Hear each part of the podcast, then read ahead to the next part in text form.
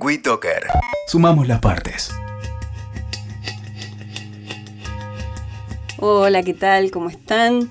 Hoy quería compartir con ustedes, la vez pasada estuvimos hablando de las aromáticas. Y bueno, ¿qué podemos hacer con las aromáticas? Entonces, bueno, les voy a contar un poquito. Y una vez que tenemos las plantas en el balcón y nos crecen hermosas, ¿qué hacemos con esas plantas? Por lo pronto, si las vamos a secar, vamos a cortar ramitas, las vamos a podar y las vamos a secar, está bueno secarlas en un lugar oscuro y seco. Puede ser en el lavadero, eh, en un placar que abramos mucho. Siempre, por ejemplo, una opción que es muy sencilla es atar, hacer un ramillete, atarlo y colgarlo. Y entonces tenemos la planta para cuando no está creciendo. Por ejemplo, la albahaca en, en invierno, la salvia también a veces en invierno no, se pone muy linda. Hay otras que aguantan invierno-verano y las tenés siempre frescas. Pero bueno, está bueno tener una planta, una planta seca que la podés usar en cualquier momento. Con el romero, una forma muy simple de usar el romero es poner una ramita de romero en el aceite de oliva que vamos a usar para la comida. Ustedes ponen una ramita de romero y ya están favoreciendo la función de esa planta en su organismo. Y eso significa que, por ejemplo, en el caso del romero, que es bactericida, lo que va a ayudar es a que nos enfermemos menos. Y es súper sencillo. Pones la ramita de romero, pones aceite de oliva, lo dejas descansar unos 10, 15 días y empezás a usar el aceite. Y mientras tanto vas haciendo otro aceite. Así que el romero es súper fácil para eso. Otra forma de usar el romero es ponerlo en alcohol, en alcohol fino del de farmacia, en un frasquito. Siempre que hacemos cualquier preparación con plantas medicinales, lo importante es que estén en la oscuridad. Como se secan en la oscuridad, si, usamos un frasco, o lo metemos adentro de una bolsa de papel o usamos un, un frasco oscuro, pero siempre que quede oscurito. Usamos alcohol fino, lo dejamos descansar al romero, las ramitas de romero adentro del alcohol fino y nos sirve para frotarnos las piernas, para frotar lastimaduras, golpes. De golpe caminaste 50 cuadras, te duelen las piernas, a la noche agarrás y te haces unas frieguitas con, con el alcohol de romero y quedás nuevo. En el Camino de Santiago, cuando yo hice el Camino de Santiago, todo el mundo andaba con su alcohol de romero para, para después de la caminata de 20, 30 kilómetros diarios.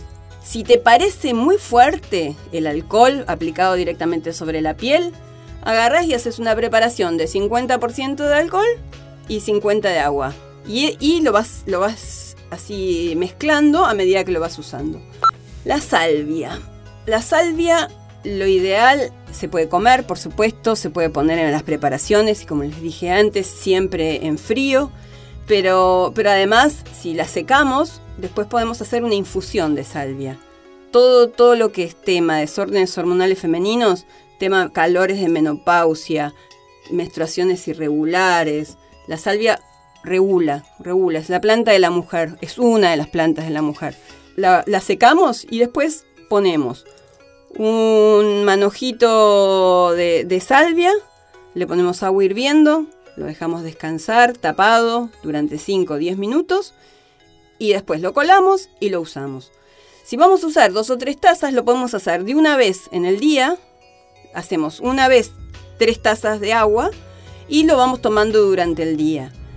Eso sí, es durante el día. Después a la noche ya no, no, no sirve. Es decir, ya lo que quedó a la noche se desecha y al día siguiente se hace de nuevo.